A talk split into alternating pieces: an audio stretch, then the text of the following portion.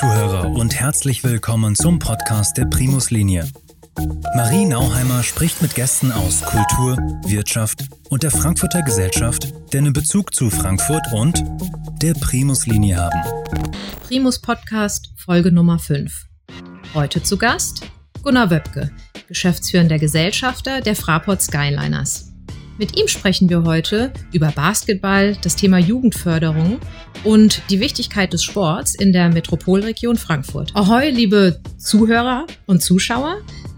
Die heutige Folge unseres Podcasts geht äh, um das Thema Sport. Und ich habe einen tollen Gast gewinnen können, den ich euch jetzt erstmal vorstellen möchte. Und zwar ist das der Gunnar Wöpke. Herzlich willkommen und ganz herzlichen Dank, dass du heute mein Gast bist.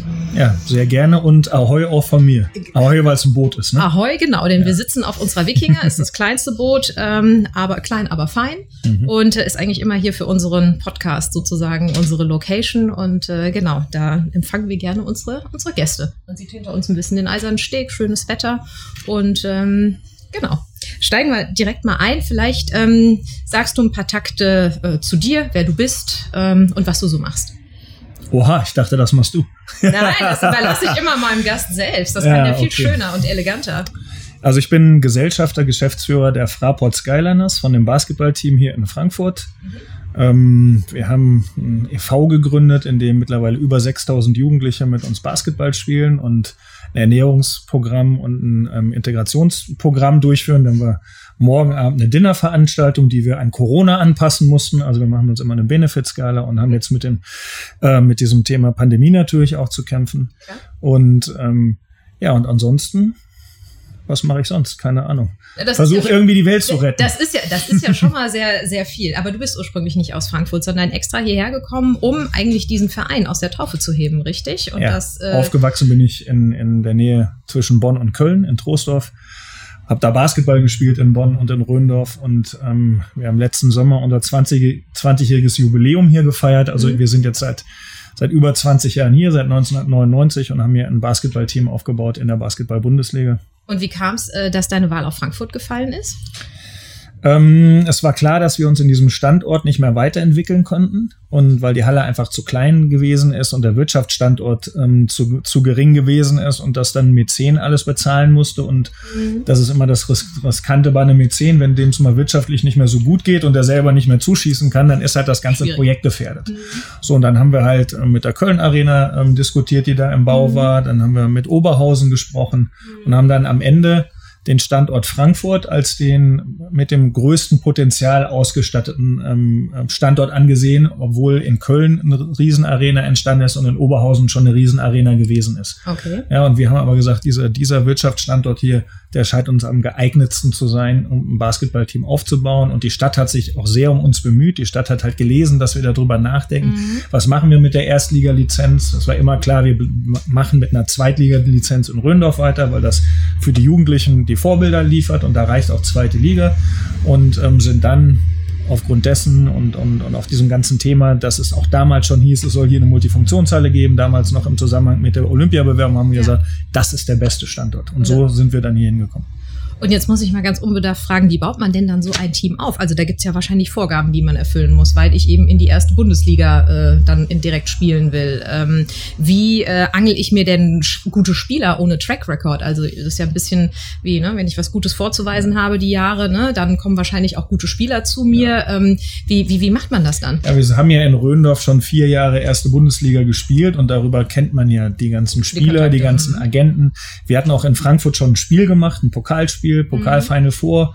Ähm, das heißt, wir haben mit der jetzigen Fraport Arena, früher Ballsporthalle, auch schon Erfahrung gesammelt hat, gesammelt, dass es eine sehr, sehr für Basketball eine tolle Halle ist, mit einer, mit einer sehr schönen Atmosphäre.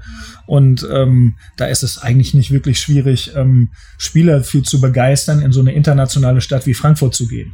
Ja, also es ist viel schwieriger, Spieler nach Röndorf zu lotsen, als sagen, internationale Spieler jetzt nach Frankfurt zu lotsen. Ja? Okay, klar, ist auf jeden Fall ein Argument, wenn man die Spieler locken will, zu sagen, du wohnst hier in der schönen Stadt Frankfurt, das ist eine super ja. Infrastruktur, denn wahrscheinlich ist euer Team auch sehr international. Ist das sehr ja, ähm, also angelsächsisch geprägt, europäisch? Wie muss man sich das vorstellen? Ja, also, also die Regel ist, dass man von zwölf Spielern, die auf dem Mannschaftsmeldebogen sein dürfen, müssen sechs Deutsch sein. Mhm. Das ist jetzt verkürzt gesprochen. Es gibt noch so ein paar Zwischendinge. Mhm. Und bis zu sechs dürfen aus Ausländer sein.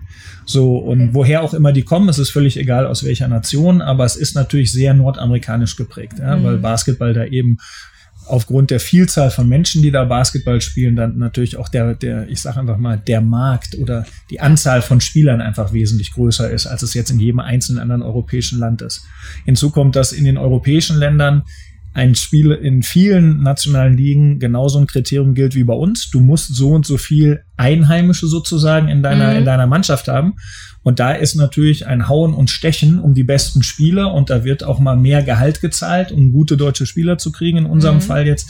Und man zahlt auch manchmal deutlich mehr Geld für einen, für einen deutschen Spieler, nur weil er einen deutschen Pass hat, als man für einen qualitativ gleichwertigen Ausländer zahlen würde. Okay, weil du ja? ihn einfach in dieser Zusammenstellung ja. des Teams dann eben benötigst. Und, ne? Genau, und das ist halt der Grund, das gilt in fast jedem europäischen Land, dass die Spieler in ihrem nationalen Markt sozusagen ja. einen wesentlich höheren Stellenwert haben und deswegen mhm. ist es jetzt nicht einfach für uns einen sehr, sehr guten türkischen Spieler hier hinzuholen.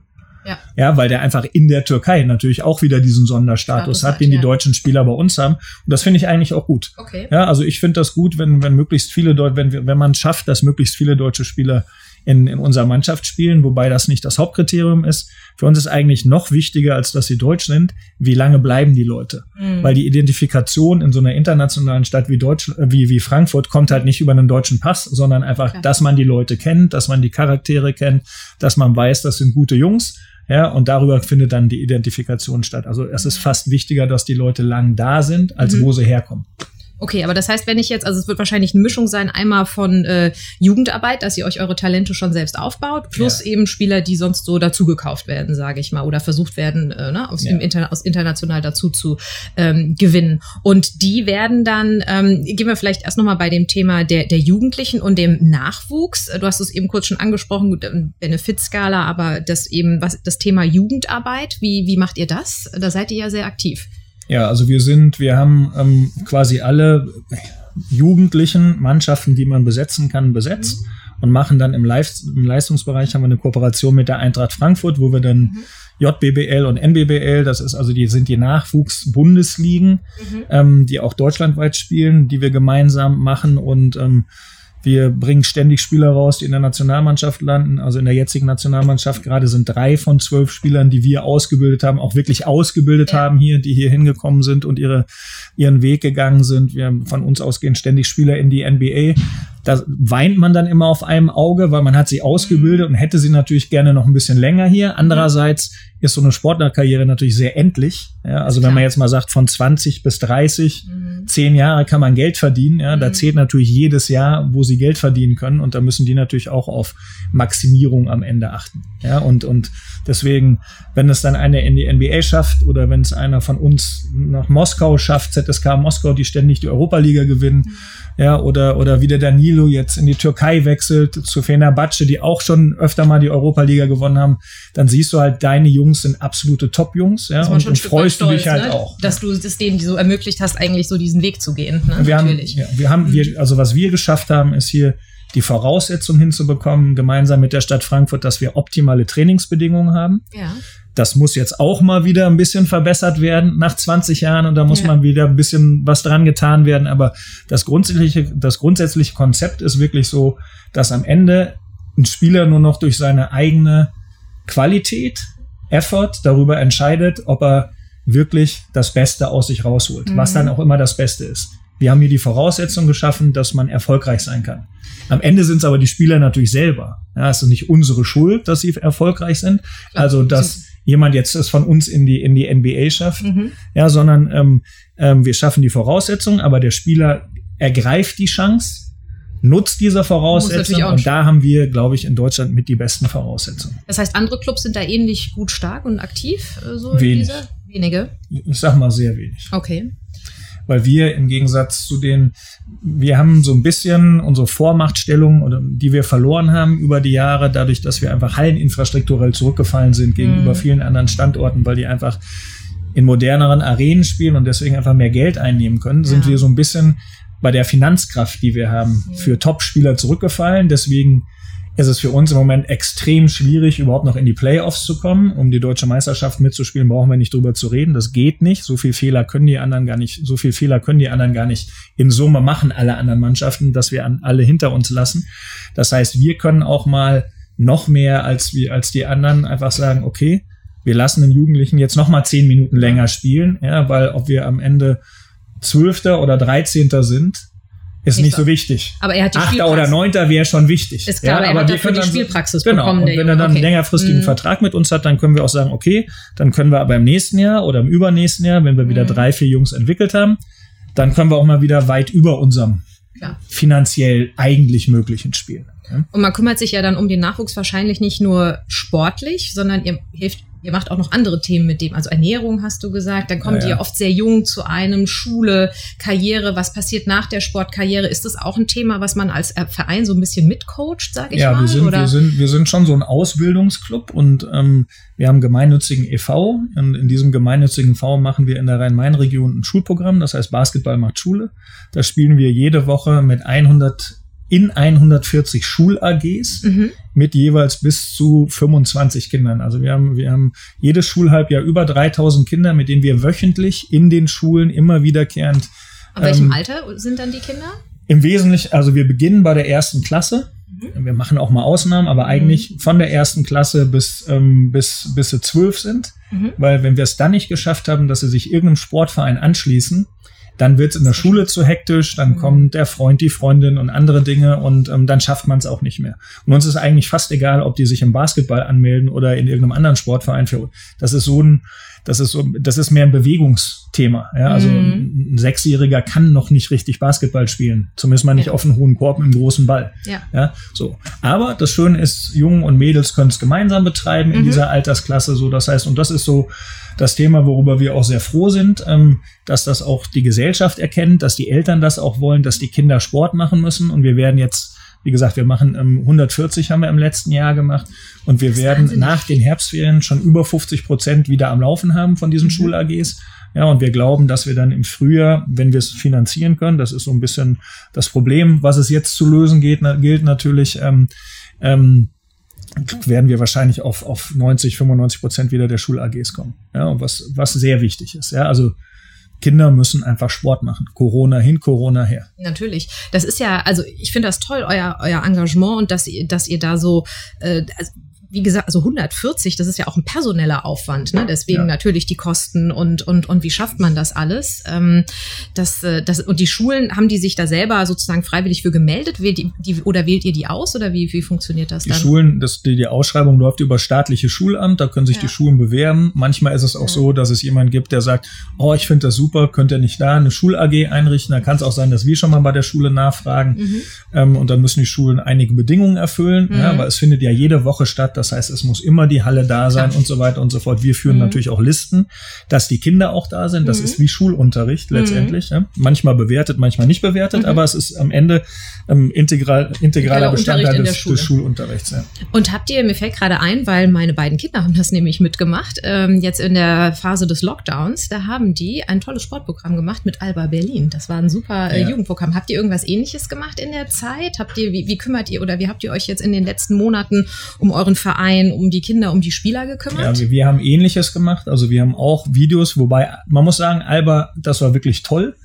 Die das haben das klasse. natürlich vorher gemacht und Corona ist Hat einfach, kam denen zu Pass sozusagen. Ah, das ja, waren vorher aufgenommene Videos. Ja, das geht ja gar nicht anders, weil ah, das, was okay. die da gemacht haben, hättest du in dieser Zeit ja gar nicht machen dürfen. Ich habe mich immer gewundert, wo nein, diese nein. Fülle an Material also herkommt. Meiner Meinung nach, das kann nur alles vorher passiert sein. Wir haben das dann selber unter Corona-Bedingungen unter Leistungssport-Gesichtspunkten gemacht und unser ja. Athletiktrainer haben Videos gemacht und so kann man sich alles auf unser auf unserer Homepage angucken, mhm. wenn man das, wenn man ein Fitnessprogramm machen mhm. möchte. Da sind die Fitnessübungen zum Beispiel, die unsere Profispieler machen, erklärt, aber da sind auch Fitnessübungen für Jugendliche, die ja im Zweifel ganz klar. anders sind. Ja? Also als, Jugendliche als, sollen nicht mit großen Gewichten arbeiten und so, sondern mit eigenem Körpergewicht. Das findet man alles auf unserer Homepage. Und die Profis, wie haben die sich fit gehalten? Das muss eine wahnsinnige Herausforderung sein, wenn man nicht so trainieren kann, wirklich in dieser Regelmäßigkeit auch zusammen als Team, äh, wie ja. man das eigentlich gewohnt ist, oder? Ja, man kann sich nur selber individuell fit halten. Ja? Man kann man, man kann laufen gehen, man kann auf den Freiplatz gehen, also was auch immer zu welcher Zeit erlaubt gewesen ist. In den USA war das dann wieder anders, als das in Deutschland gewesen ist und, und ähnliches. Aber das sportliche Level sinkt natürlich dadurch extrem muss man mhm. schon sagen. Ja, also ein, ein, Teamsport, da kann man nicht nur alleine für sich trainieren und dann glauben, wenn man nach drei oder vier Monaten wieder mit dem Sport beginnt, dass das man dann einfach wieder so läuft. Teams, da kann man so fit sein, wie man will. Ja. ja aber Basketball kann man dann trotzdem noch nicht wieder so spielen, nee, wie man es vorher konnte. Weil ein Team ja und mit ganz anderen Dingen noch funktioniert in der Zusammenarbeit wahrscheinlich oder in der Dynamik oder wie muss ich mir das vorstellen? Also ich habe das mal an der Uni tatsächlich gehabt, diese, ja. wie Teams funktionieren und aus dem Sport gab es da immer so die besten Beispiele, ne, warum man sich. Äh ja, Basketball ist ein bisschen wie Jazz. Also das, das mhm. muss so einen Gesamtrhythmus geben, mhm. in dem alle funktionieren. Also ich sag mal zum Beispiel in der Verteidigung. Mhm. Ja, also wenn da einer rausfällt und nicht gut verteidigen kann oder nicht die abgesprochenen Dinge tut, das merkt der Gegner sofort und scoret jedes Mal. Mhm. Also fast jedes Mal. Kannst, also das heißt, da muss man wirklich eine Einheit sein. Mhm. So. Irgendwann, je länger man spielt in der Saison, umso mehr weiß aber der Gegner, wenn man dann selber Angriff spielt, Wie was man spielt, wo man hinläuft und ähnliches, Klar. da gibt's keine Geheimnisse mehr. Mhm. Und dann brauchst du Leute, die individuell ich würde beim Jazz dann sagen, da macht jetzt einer ein Hammer-Solo, das nicht abgesprochen ist und bricht dann aus und ein Überraschungseffekt. Macht, das brauchst du, weil ne? sonst wird auch keiner mehr einen Korb machen ja. am Ende, ja, weil der Gegner steht quasi schon da, wo, mm. wo, wo wir als nächstes hinrennen. Ja. So, und da kommt dann natürlich die individuelle Klasse zum Tragen. Das heißt, mm. es ist so, und, und deswegen, es sind fünf Leute auf dem Feld, ja, mm. das ist jetzt ein bisschen anders als das im, im Fußball zum Beispiel ist, ich sag mal, wenn da gerade neun Leute angreifen, da kann der Zehnte auch mal stehen und zuschauen. Mhm. Das geht im Basketball nicht. Die sind alle immer konstant. Es also kommt mir das auch von außen, wenn man dazu guckt, vor, die sind ständig alle wirklich ja. in körperlicher Action. Ne? Ja, das ist wie Eishockey. Also Eishockey ist noch extremer. Mhm. Ja, wenn von den paar Leuten, die da auf dem Feld sind, einer nicht das macht, was er tut, dann rappelt sofort, ja. Mhm. Und so ähnliches ist es aber auch im Basketball. Mhm. Ja, also das heißt, ähm, du brauchst immer alle fünf, die gemeinsam was tun. Mhm. Ja, und, und das macht's aber auch so interessant. Mhm. Ja, das ist halt auch Learnings, die Kinder aus Teamsport unter anderem mitnehmen. Genau. Ja, das ist schon anders als jetzt Bahnen zu kraulen oder, oder, oder ähnliches. Genau. Ja, was auch toller Sport sein kann, aber eben nicht dieses, dieses, dieses Team, den Teamgedanken und im Team gemeinsam Erfolge haben fördert. Mhm. Äh, du hast vorher mir kurz erzählt gehabt, äh, du bist ja gar nicht podcast-fremd. Du hast selber die Chance in den letzten Monaten genutzt, so mit deinen äh, Kollegen, Mitarbeitern zu kommunizieren. Ähm, wie, wie war das denn? Das ist ja, also ich fand dieses Thema gut. Da hat man sowieso gemerkt, manche in der Digitalisierung haben das ganz gut gemacht, versucht, dass sich irgendwie diese Medien zu, zunutze zu machen. Andere waren da nicht ganz so zackig drauf. Ähm, bei dir hat es anscheinend, du hast die Idee so ergriffen, um ein bisschen eben die Kommunikation aufrechtzuerhalten in der Zeit, ne?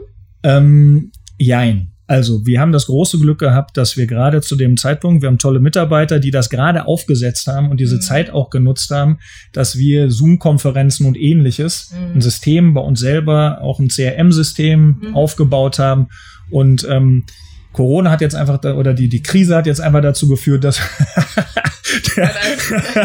da war es wieder. Ja, ja. Ähm, hat jetzt wieder dazu geführt, dass wir, ähm, dass wir da richtig ähm, intensiv mhm. die Leute dran gearbeitet haben und wir haben also ständige Zoom-Konferenzen. Das hat ja jeder gemacht am. Ende. Aber was, was wir darüber hinaus gemacht haben, ist, wir haben uns ähm, überlegt, es ist fast unmöglich, ähm, die noch eine Kommunikation nach draußen mit unseren Fans und, mm. und mit den Leuten, die sich für das, was bei uns passiert, aufrecht zu erhalten und die Infos ordentlich rüberzubringen. Und da mm. haben wir dieses Thema Podcast wirklich regelmäßig mm. gemacht. Ich glaube, alle 14 Super. Tage.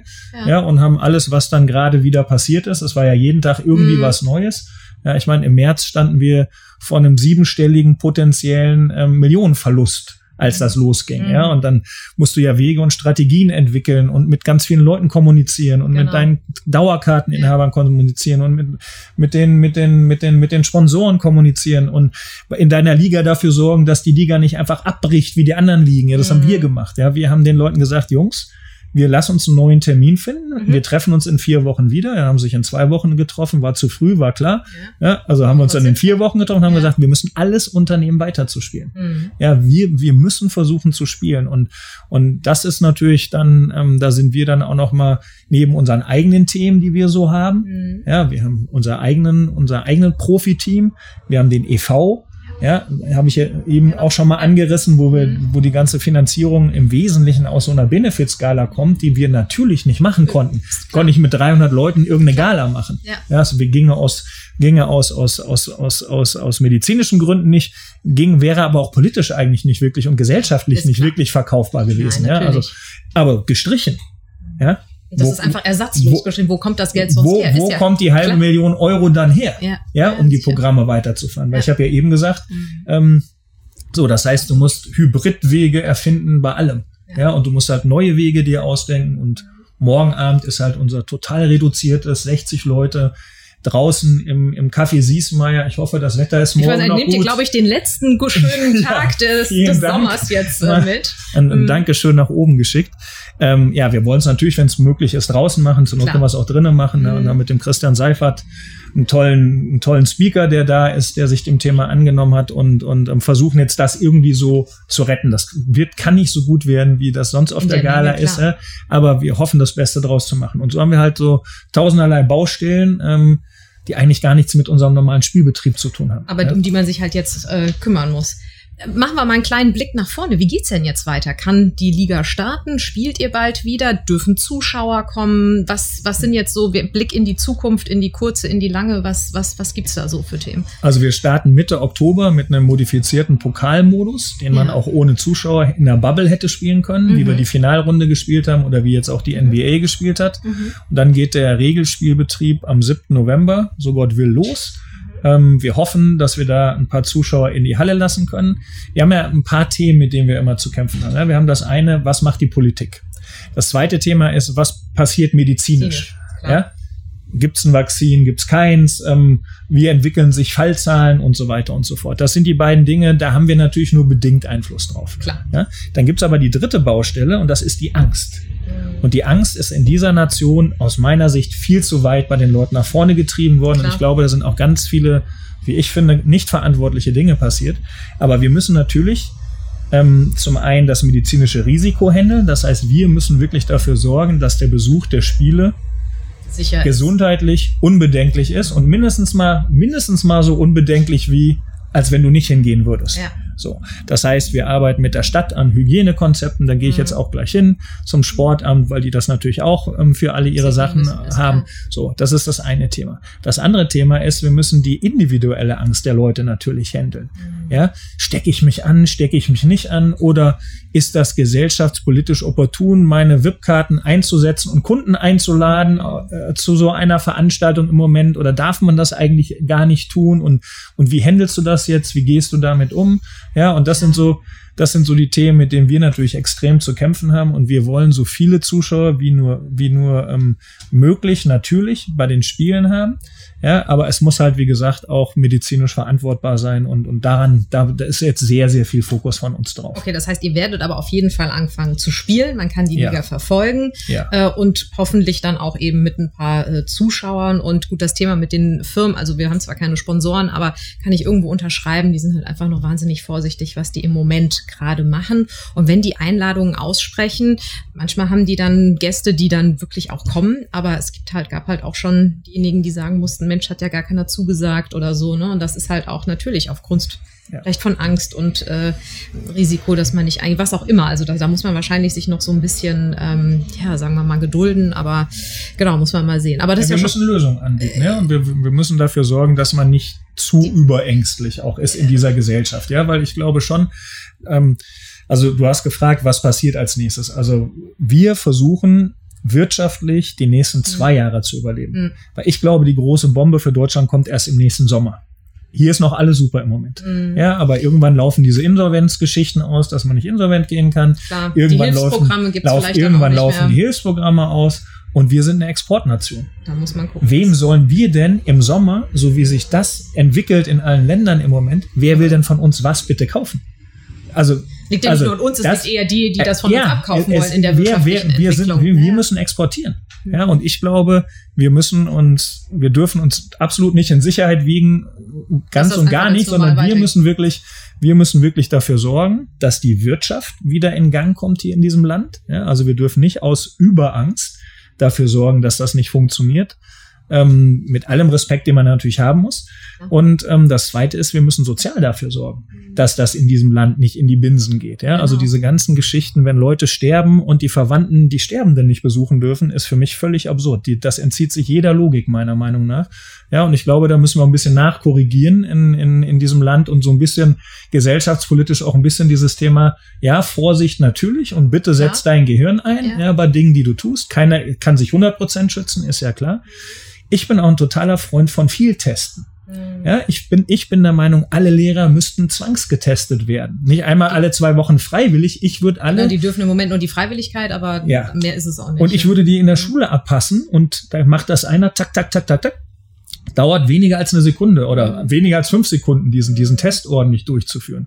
Ja, ich würde sämtliches Pflegepersonal in Krankenhäusern und in Altersheimen zweimal die Woche testen, weil wer getestet ist, steckt keinen an. Selbst wenn er schon in, eine Ansteckung hat, kann er zwei, drei Tage keinen anstecken. Müssen wir die Kapazitäten für haben, dass das auch gestimmt wird? Ja, ich finde, die Konzerne, man muss in diese Kapazitäten investieren und ich bin auch der Meinung, ähm, die, die diese Tests machen, die dürfen sich gerne dumm verdienen, aber nicht dumm und dusselig. Das ist klar. Ja, und ja. ich finde, wir, wir müssen dafür sorgen, dass, und wenn dann noch Kapazitäten über sind, natürlich muss man die Kapazitäten hochfahren, wo es nur geht, ja, dann würde ich alles testen, was nur möglich ist. Ja, und wir haben jetzt unseren Office mit, wir müssen ja sowieso die Spieler testen. Mhm. Und wir haben aus diesem Grund, habe ich jetzt allen Office-Mitarbeitern angeboten, wir, wenn ihr getestet mhm. werden wollt, wir, wir übernehmen die Kosten, ihr könnt euch mittesten lassen.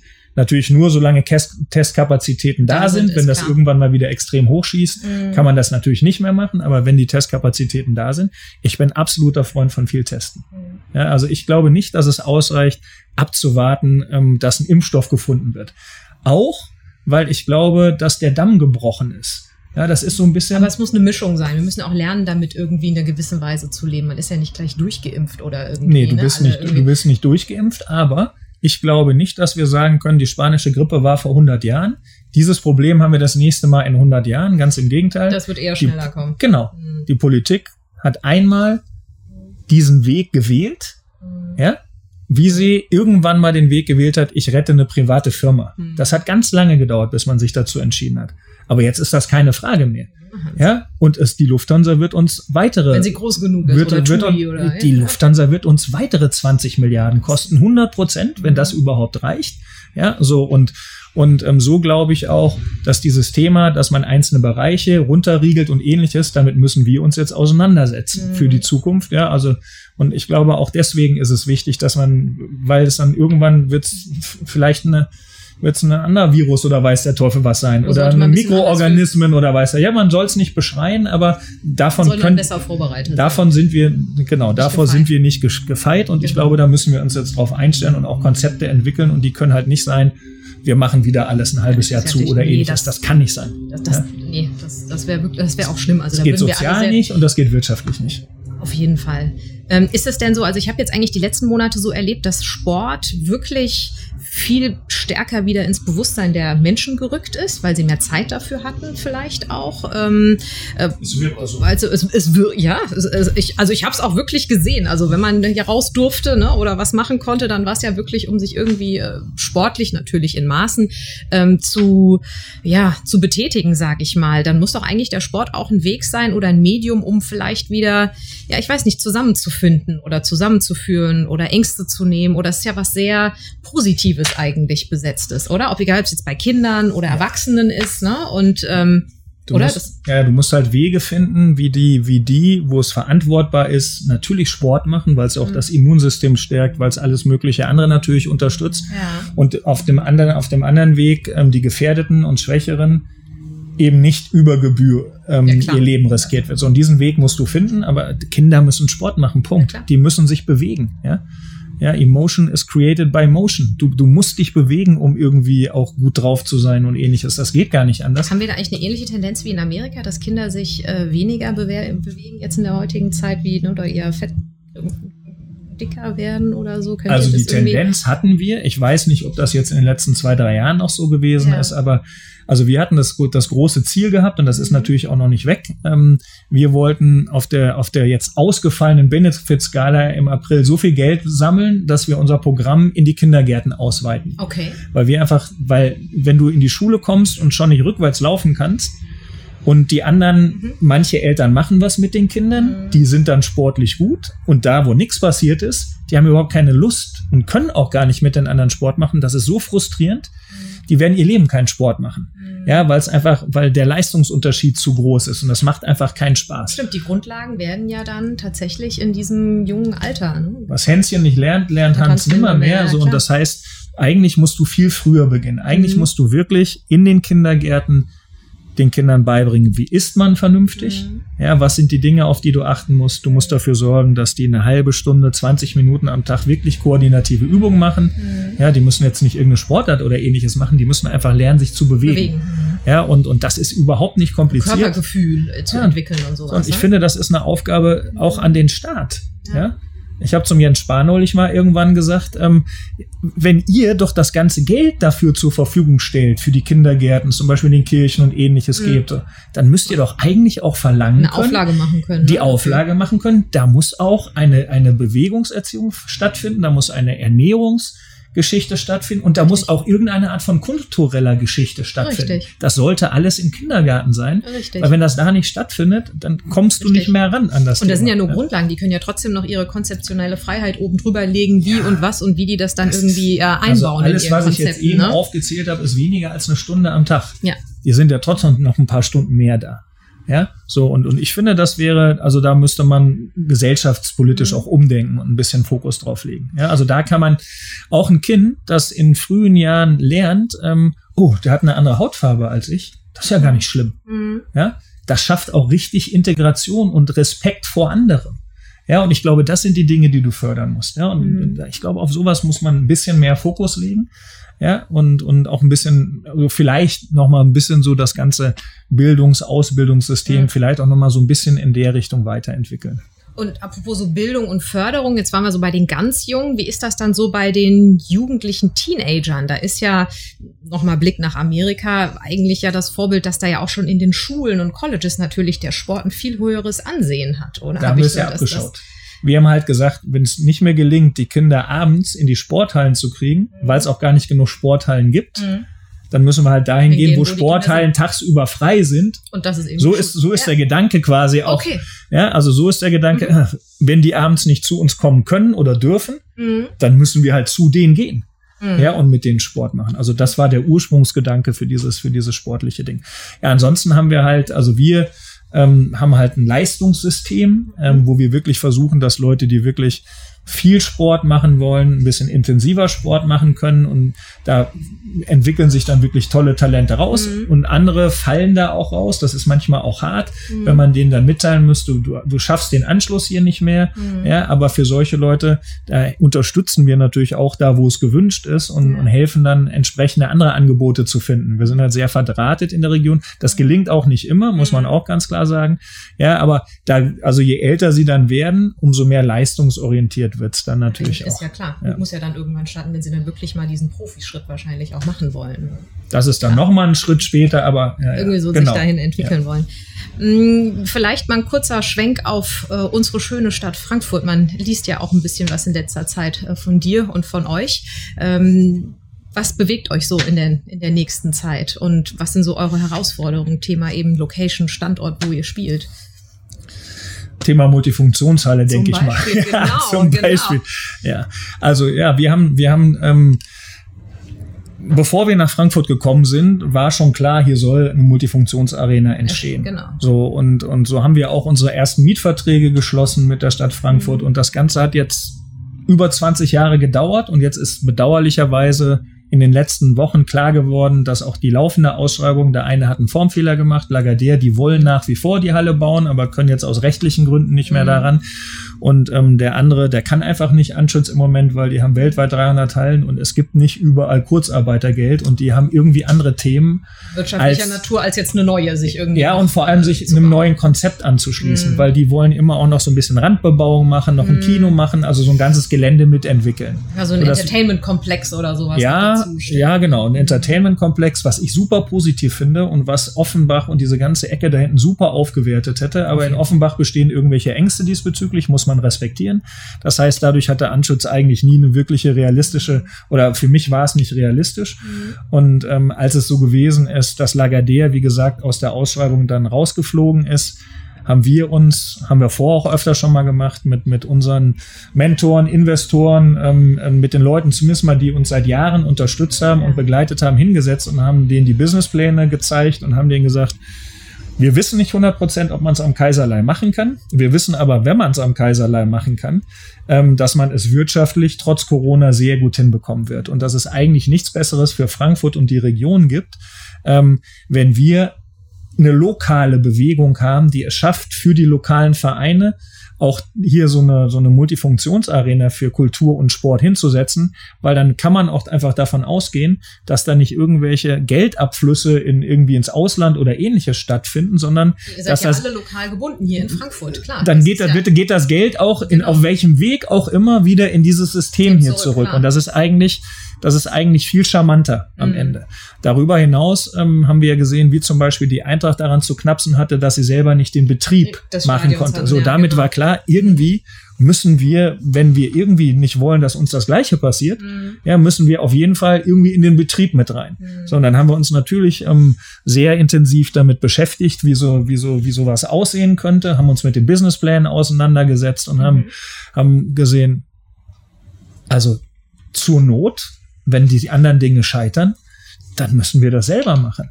Ja, und, und versuchen zu bewerkstelligen. Und in dieser Phase sind wir jetzt. Wir werden jetzt der Stadt ein Angebot machen, ähm, wie wir uns das vorstellen, wie man das machen kann. Mhm. Und dann glaube ich, dass das mit Abstand der beste Weg für, für Frankfurt und Rhein-Main ist, wenn es eine lokale Bewegung ist, mit, mit lokalen Leuten, die einfach sagen, wir wollen hier diese Halle haben, wir wollen das für unsere Teams, wir wollen das für Konzertveranstaltungen und ähnliches wir stemmen das jetzt hier mal gemeinsam. Ich finde das super mutig, äh, weil das ist ja nicht dein Kerngeschäft oder der Kern eines Bars, eines Vereins, äh, sowas zu, zu erbauen natürlich.